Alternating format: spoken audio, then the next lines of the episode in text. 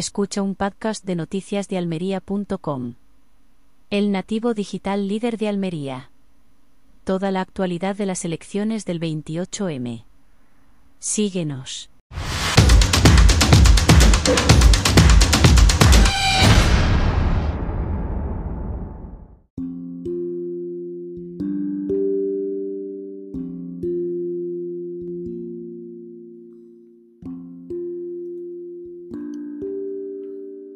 Pedro Sánchez se ha olvidado de que el 28M no se vota al presidente de gobierno, sino a alcalde y a presidente autonómico.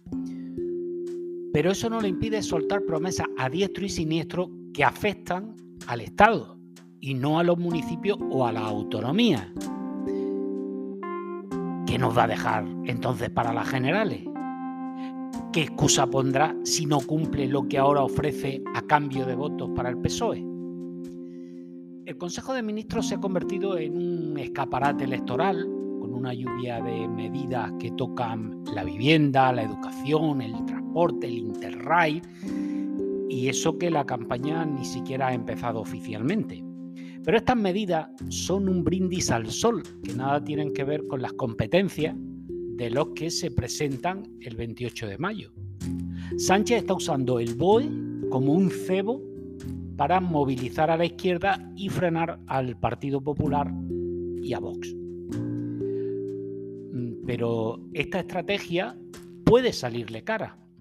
No solo porque entra en una puja en la que siempre le puede superar alguno de sus socios de la izquierda, como hemos visto, por ejemplo, con el cheque de 20.000 euros para cada joven que cumpla 18 años, sino porque puede generar un efecto boomerang entre los ciudadanos que esperan hechos y no palabras. Por otro lado, porque puede despertar al electorado de centro derecha que ve en Sánchez un riesgo para la economía de un país en el que las clases medias están cada vez más ahogadas. Y no porque se ayude a los más necesitados, sino porque se anuncian ocurrencias. Una ocurrencia que tienen una característica en común en todos los casos, y es que están dirigidas a los más jóvenes, afinando hasta el extremo de que apuntan casi siempre a los que rondan los 18 años, es decir, a los nuevos votantes.